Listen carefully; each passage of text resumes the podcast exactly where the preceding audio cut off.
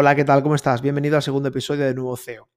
Después de contaros mis aventuras en Japón hace apenas un par de semanas, eh, vamos a tratar este segundo episodio que yo le he llamado El camino hacia el éxito empresarial y lo vamos a hacer, como os decía, manteniendo la base de Nuevo CEO, que al fin y al cabo está íntimamente vinculada o íntegramente vinculada al mundo de la empresa y al emprendimiento, pero haciéndolo de una manera más abierta para poder llegar a un público más amplio. He definido este, o he dividido, mejor dicho, este episodio en cuatro diferentes áreas o en cuatro diferentes apartados para que más o menos eh, pueda daros mi visión particular de lo que considero que es el camino hacia el éxito empresarial. Hablo en primera persona mm, en base a, pues, como os comentaba, mi trayectoria y también después de haber tenido, pues, algunos fracasos, como es lógico, en mi carrera, ¿de acuerdo? Creo que del fracaso siempre se aprende mucho, mucho más que del éxito, de hecho y mm, tenemos que quitarnos el tabú de, esconder el fracaso en un cajón para que a nivel social no nos perjudique nuestra imagen, porque yo considero que así como, por ejemplo, en España está bastante mal conceptuado el tema del fracaso, en otros países, pues bueno, el fracaso forma parte del aprendizaje y una persona y un emprendedor que ha sido capaz de fracasar y levantarse otra vez eh, tiene mucho más valor o mucha más valoración que una persona que triunfa de inicio. En el primer apartado me gustaría hablaros de historias inspiradoras de emprendedores y líderes empresariales. Eh, considero imprescindible tener figuras a, las cuales seguir, eh, mentores, eh, líderes empresariales, ejemplos de emprendimiento, figuras de éxito figuras que han podido levantar bueno, pues un proyecto después de un fracaso, como os comentaba anteriormente. Y yo he seleccionado dos. La primera, como no podía ser de otra manera, es Steve Jobs. Steve Jobs para mí es un líder en mayúsculas. Me parece una figura que todos los amantes de la empresa estamos condenados a estudiar en algún momento de nuestras vidas y en eh, la primera temporada, pues ha habido algún eh, episodio en la que he hecho mención a alguna de sus, pues bueno, de sus charlas en, alguna acto en, algún acto de graduación o algunas partes de su biografía que me han parecido importantes o, reseñables.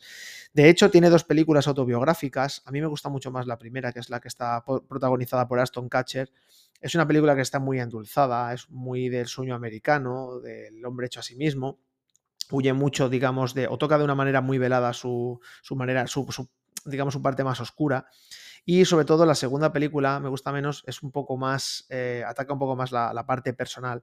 Pero a mí la primera me gusta sobre todo porque es más eh, la que enfoca el crecimiento de Apple, el, nacimiento de la empresa en el garaje del padre adoptivo de Steve Jobs, cómo empieza a, reclutar personal, cómo detecta el talento y el producto cuando conoce a, Steve Wozniak, que era amigo suyo, pero bueno, eh, de una manera fortuita descubre una de sus creaciones de, Steve, uno de los primeros modelos que de hecho presenta Apple, y luego pues ese acompaña, digamos, en ese crecimiento con la salida a bolsa de la empresa, cuando él mismo es despedido de su propia empresa, y luego cuando lo recuperan y eh, continúa, pues digamos, en esa, en esa senda de éxito que era Apple. Steve Jobs era una persona muy difícil, muy complicada. De hecho, al principio de la película se ve claramente que era muy hippie, una persona muy extraña, muy rara. Y de hecho era casi prácticamente imposible trabajar con él. Era una persona eh, muy autoritaria, con muy malas formas, que incluso denigraba a su equipo. De hecho, esto en la biografía lo, explican de una manera eh, bastante clara. Era un tipo muy complicado. Sin embargo, es una persona que fue capaz de crear un imperio, lógicamente, con, un equipo a su lado, pero para mí creo que hay charlas, como os comentaba, que son míticas, sobre todo charlas eh, de graduaciones en universidades eh, y partes de su, biografía que creo que es obligatorio eh, revisar o, consultar, porque hay algunos puntos que son de un valor incalculable para mí, bajo mi punto de vista. Y el segundo líder empresarial que, que a mí me encanta y que os animo a, estudiar, en este, en este caso mediante su biografía, que es un libro que se llama Nunca te pares, es eh, a Phil Knight, que es el fundador de Nike. De hecho, este libro para mí, a mí me impactó muchísimo a nivel particular, a nivel personal, y creo que es la mejor biografía que he leído en mi vida. Me parece que tiene un ritmo brutal que te atrapa desde el primer momento de la lectura y describe de una manera eh, muy, muy visual, de por decirlo de algún modo, em, ese crecimiento de la empresa, ese nacimiento, ese, perfil emprendedor que tiene Phil, esa, digamos, obsesión por el proyecto, esa obsesión por el crecimiento. Y aparte la historia de Nike me parece increíble. Me parece increíble. Os animo a estudiarla. Ahora, por ejemplo, recientemente han estrenado una, una, película que se llama Air, que es, eh, trata de la contratación de Michael Jordan para darle nombre a sus eh, Nike Air Jordan. Eh, bueno, es una de las, digamos, historias de, sponsor más conocidas, sobre todo en la, zona de Estados Unidos. Pero a mí la biografía de Phil Knight, os juro que me cautivó de una manera única. No ha habido ningún otro libro biográfico o autobiográfico que narre con tal exactitud y que te conmueva tanto, tanto por la historia personal, tanto por la parte profesional. Eh, no ha habido un libro que me haya llegado tanto y que me haya tocado tanto las emociones de inicio a fin por la parte más, como os comentaba, personal, la parte empresarial. Es increíble. Os lo recomiendo. Y sobre todo os recomiendo que vosotros elijáis vuestro propio líder a seguir. Pero creo que es súper importante tener una figura a la cual, pues bueno, a la cual eh, orientarse, a la cual vigilar, a la cual leer. Porque, mm, lógicamente, si tienes un proyecto, si tienes una, una idea de emprendimiento, si, quieres fundar tu empresa, si estás trabajando para otro, da igual. Es súper importante siempre encontrar una guía a la cual seguir, porque muchas veces es imprescindible esa luz cuando sobre todo te, sientes más perdido. Entonces, esa, digamos que hay gente que tiene esa energía y hay gente que tiene ese magnetismo que directamente te impregna. Y muchas veces, como os comentaba, es imprescindible de cara a poder emprender o de cara, de cara a poder continuar. El segundo apartado son, para lo que, bajo mi punto de vista, son las claves para convertirse en un líder efectivo sin importar el cargo. Eh, puedes tener el cargo, o puedes tener el liderazgo.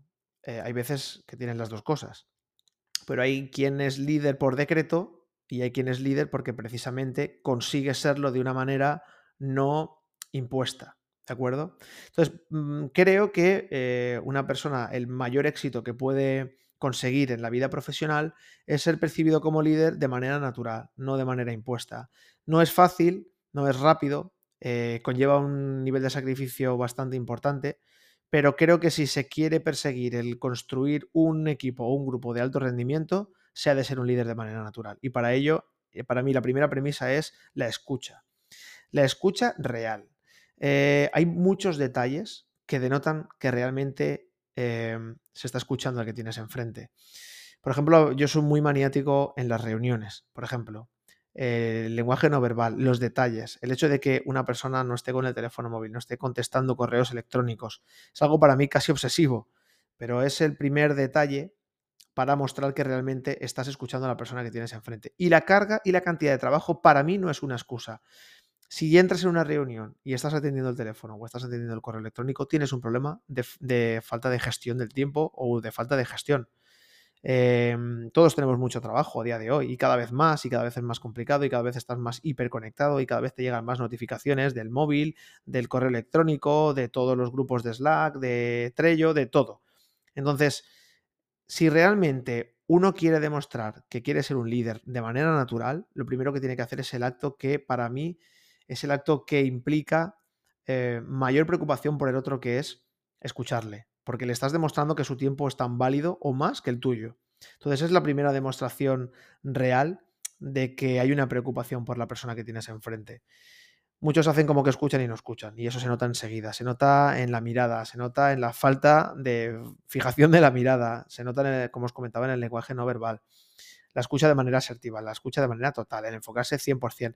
¿Qué hay mejor que te enfoques en una persona y que realmente la, la persona que tienes enfrente sepa que estás ahí eh, para él, 100%, que para, que para él, eh, o sea, que para ti en ese momento es lo más importante, que has aparcado todo lo demás.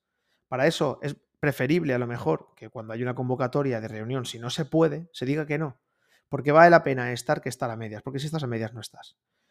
Lo segundo es, está muy relacionado con la escucha, que es la asertividad, y es la preocupación real por la persona que tienes enfrente. Lo que no se puede ser es ser un líder de manera natural siendo falso, simulando una preocupación que no es real. Tu equipo te tiene que preocupar de verdad.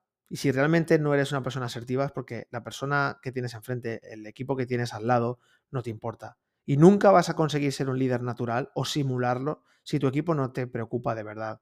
Si el sufrimiento de tu equipo no es un sufrimiento propio, y eso queda muy bien decirlo de cara a la galería, pero si quieres ser un líder real, tienes que sentir ese sufrimiento como tuyo. Y tienes que sentirlo no de una manera forzada, sino porque realmente has desarrollado un vínculo con ese equipo que realmente hace que cuando tu equipo lo está pasando mal, tú lo estés pasando prácticamente peor. O, lo que es mejor, que te tengas que anticipar para que tu equipo no tenga nunca que enfrentarse a ese nivel de sufrimiento.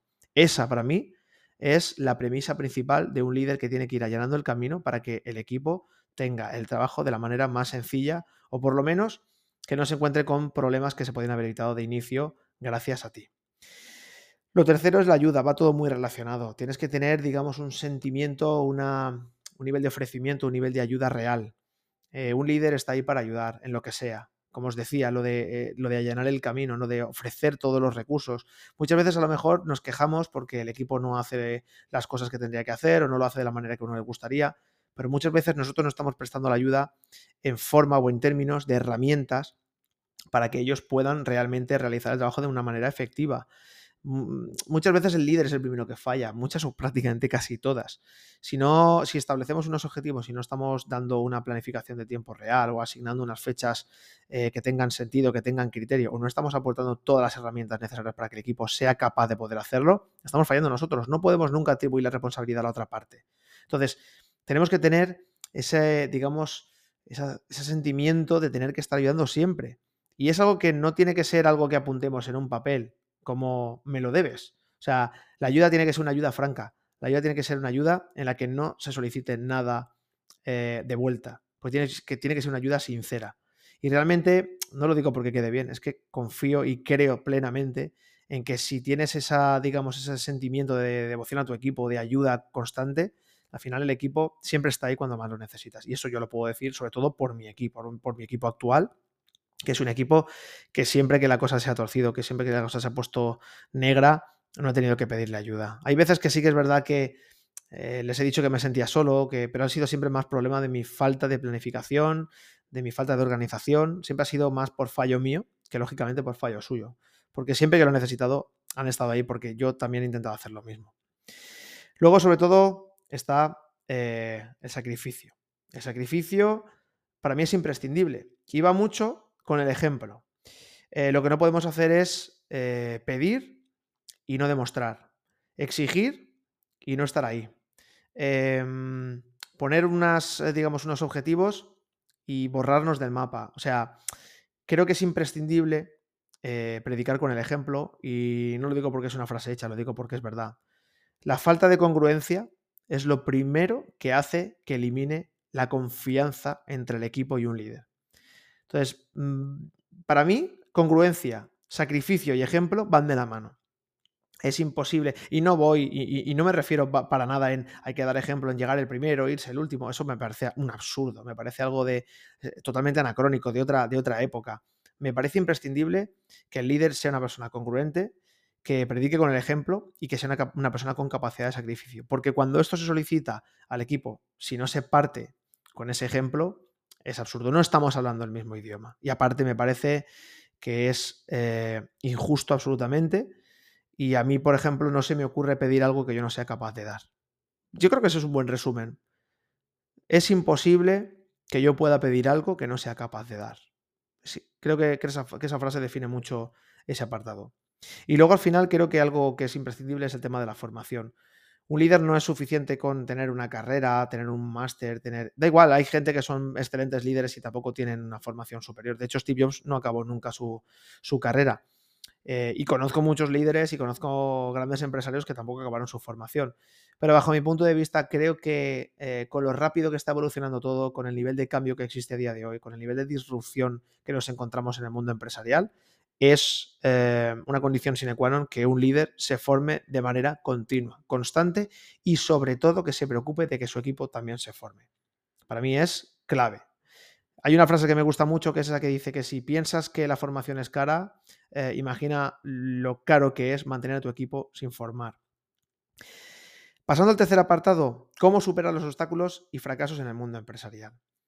Para mí lo principal es partiendo del fracaso. Yo Mm, por suerte, más que por desgracia, tuve que pasar por un fracaso que fue bastante complicado, que fue el cierre de mi negocio eh, familiar, bueno, del negocio de mi padre. Mi padre tuvo una empresa de fabricación de mobiliario durante casi cuatro décadas y con la crisis eh, de la subprime y el pinchazo de la burbuja financiera o inmobiliaria, tuvimos que cerrar el negocio. En su momento fue muy traumático para la familia. De hecho, mi padre tuvo depresión, eh, mi familia no conocía nada que no fuese esa fábrica de muebles. Yo aún recuerdo el olor del serrín, aún recuerdo el calor de los veranos trabajando allí con mi padre cuando estaba estudiando, porque mi padre pues, es una persona muy de, la vieja escuela que eh, quería que su hijo supiese lo que costaba ganar cada euro que tenía que entrar y salir de una empresa y de una pyme creo que me hizo el mejor favor de mi vida y si tengo un máster válido es ese antes que los que luego tuve a nivel universitario. Pero desde luego ese fracaso eh, fue algo que nos marcó y fue algo que me enseñó mucho el valor que tiene efectivamente cada euro. Más que trabajando a treinta y pico grados bajo aquella oralita del demonio eh, mientras mis amigos iban a la piscina o mientras mis amigos iban de vacaciones al pueblo y yo me tenía que quedar allí pues sudando y con el serrín pegado en, las piernas y en los brazos y lijando y cortándome las yemas de los dedos, que al final es lo que muchas veces pasa cuando trabajas como trabajaba yo. Eh, el caso es que ese fracaso a mí me enseñó mucho y sobre todo me enseñó lo que cuesta cerrar un negocio. ¿Por qué? Porque ahora cada decisión que tomo en la empresa, sea mía o no sea mía, es una decisión que pienso más de una vez porque sé precisamente lo que cuesta tener que cerrar una puerta, que, que cerrar una persiana. Y creo que es algo que todo el mundo debería experimentar. No digo que todo el mundo tendría que fracasar a la hora de tener que cerrar su negocio, pero creo que es un aprendizaje imprescindible que hace que tomes conciencia real o conciencia real, real, de lo que muchas veces duele eh, tener que tomar determinadas decisiones. Entonces creo que esto hace que a la hora de tomar otras lo hagas de una manera mucho más cauta y de una manera mucho más conservadora. Cuando hay que arriesgar, hay que arriesgar pero cerrar un negocio es muy complicado y para mí es imprescindible fracasar. Luego, lógicamente, quedándose con la mejor mm, lectura de la parte del fracaso porque siempre la tiene. Hay quien se hunde, hay quien no es capaz de levantar cabeza, hay quien no consigue extraer conclusiones positivas de, las malas noticias o, bueno, yo creo que es clave sacar la parte buena de cuando te ocurre algo así de malo y creo que ese aprendizaje se te graba de una manera que no se borra nunca. Entonces, cuando realmente tus emociones están, digamos, por decirlo de alguna manera, a flor de piel, y cuando algo te toca de una manera tan profunda, ese aprendizaje se graba de una manera especial y creo que son los que se quedan en mayúsculas en tu subconsciente antes de que tengas que tomar determinadas decisiones o emprender determinadas estrategias. Y luego, creo que otra cosa clave es enterrando el ego. El ego es uno de los principales enemigos de un líder. ¿Por qué? Porque llega un momento en el que, al final, bueno, una persona cuando empieza una carrera profesional en la que apunta a lo más alto, eh, al principio cuando eres joven lo que quieres es dinero. ¿Por qué? Porque sí, porque lógicamente el dinero te da comodidad, te da, no voy a decir lujos, pero te da, pues bueno, una serie de cosas que siempre te vienen bien, siempre hacen tu vida mejor. Cuando creces quieres poder, porque quieres notoriedad, porque quieres un perfil a lo mejor más alto, porque quieres un reconocimiento, o quizá a lo mejor parte del reconocimiento que no tuviste en su día en tu familia, porque has tenido varios hermanos, porque, bueno, porque al final las comparaciones siempre son odiosas. Pero llega un momento en el que te das cuenta de que todo es una trampa y que ese ego al final lo único que hace es jugar en tu contra. Y sobre todo evita que salga tu verdadero, el verdadero líder que hay en ti, digamos, tu verdadero potencial. Creo que enterrar el ego es una de las cosas que más cuesta ver, que más cuesta hacer y el ego, em, digamos que es algo que no puedes nunca bajar la guardia, porque siempre está ahí. Cuando conoces una persona nueva, cuando empiezas un proyecto nuevo, siempre está tentándote para que seas el mejor, para que seas el que tiene mejores resultados, para que seas el que se apunte el tanto.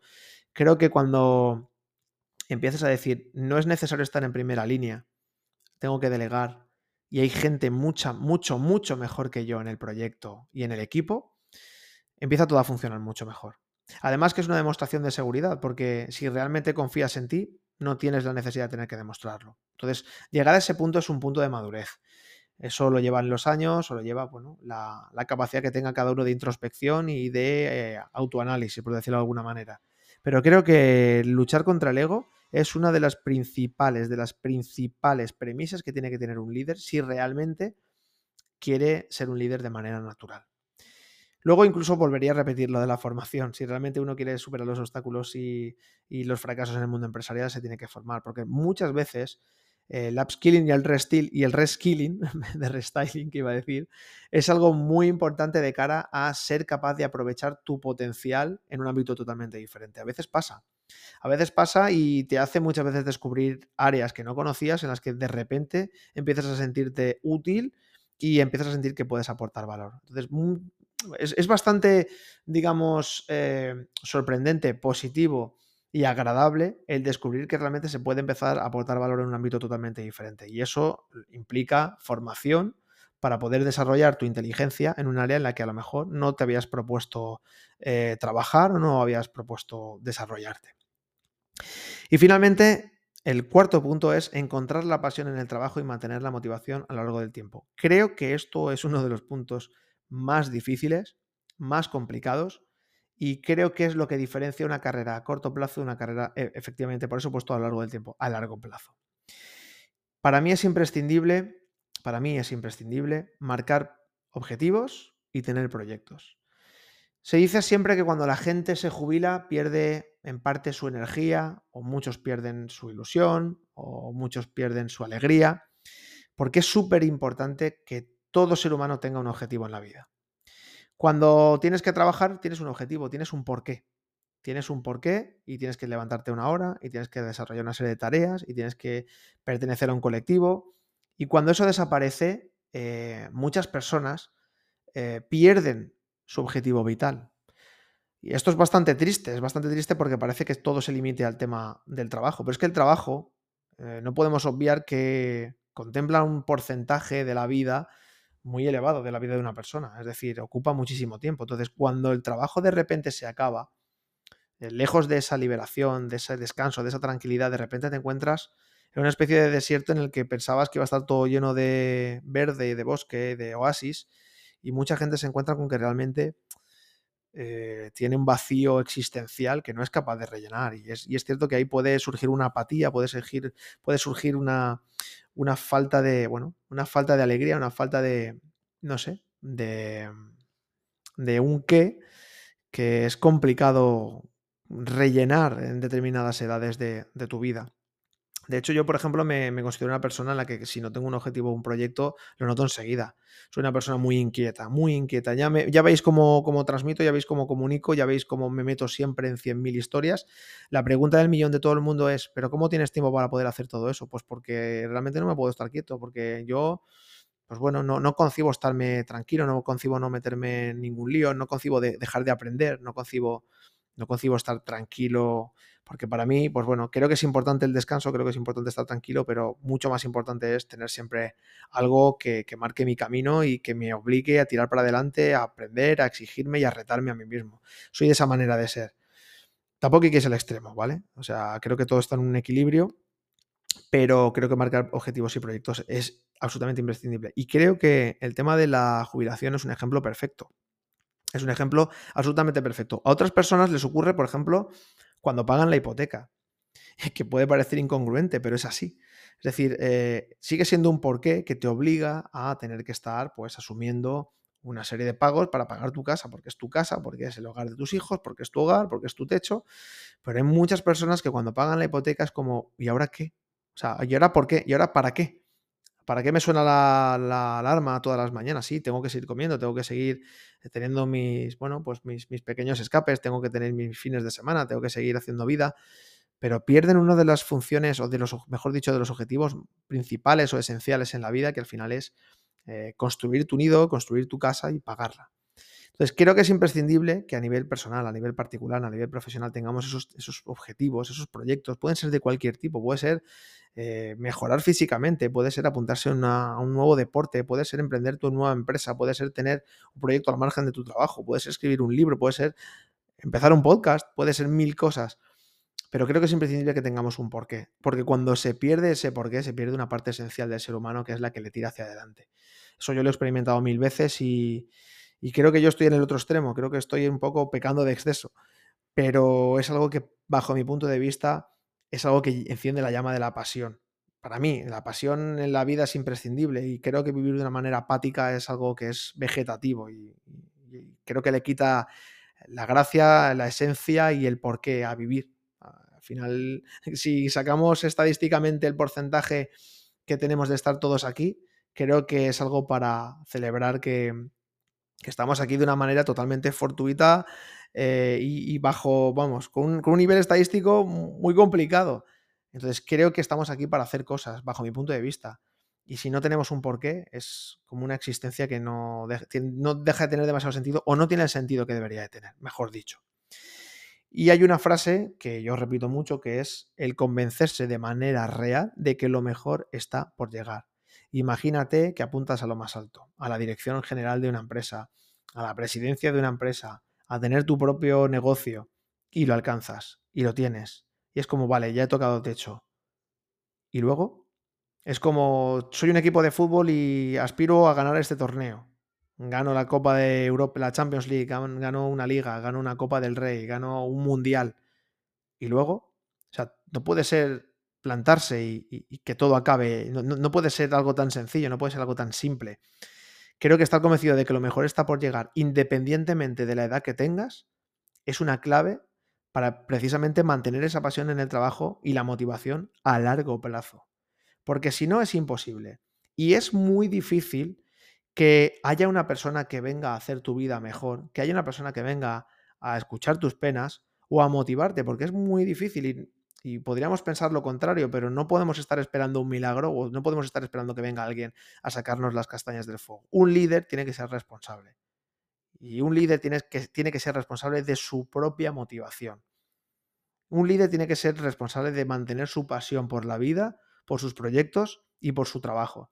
Y esto muchas veces implica un desgaste muy importante, porque hay veces que tú quizá no tienes motivación, se ha apagado la llama de tu pasión, porque, muchas veces pasa, por cansancio, por, uh, agobio, por ansiedad, por estrés.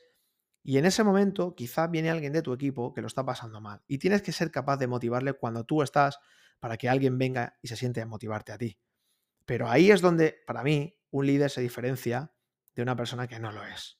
Una persona que simplemente tiene el cargo puede tomar decisiones y la gente las acatará por miedo o por procedimiento o por protocolo. Pero un líder real, un líder que es líder de manera natural, puede dar unas instrucciones a su equipo y su equipo irá con él a cualquier guerra. Y para mí esto es imprescindible, que uno siempre asuma la responsabilidad de motivarse, sobre todo a su equipo y a uno mismo.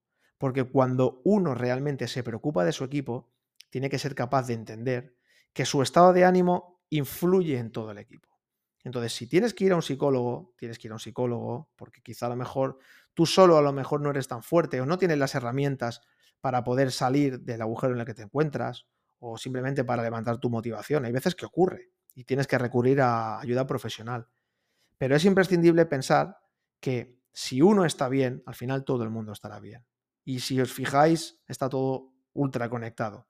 Si una persona mantiene la pasión, y se preocupa y asume la responsabilidad para estar bien, influirá en todo un equipo que realmente tendrá una dinámica de trabajo positiva y sobre todo un nivel de, optimismo y, de positivismo que influirá positivamente, vaga redundancia, a la organización.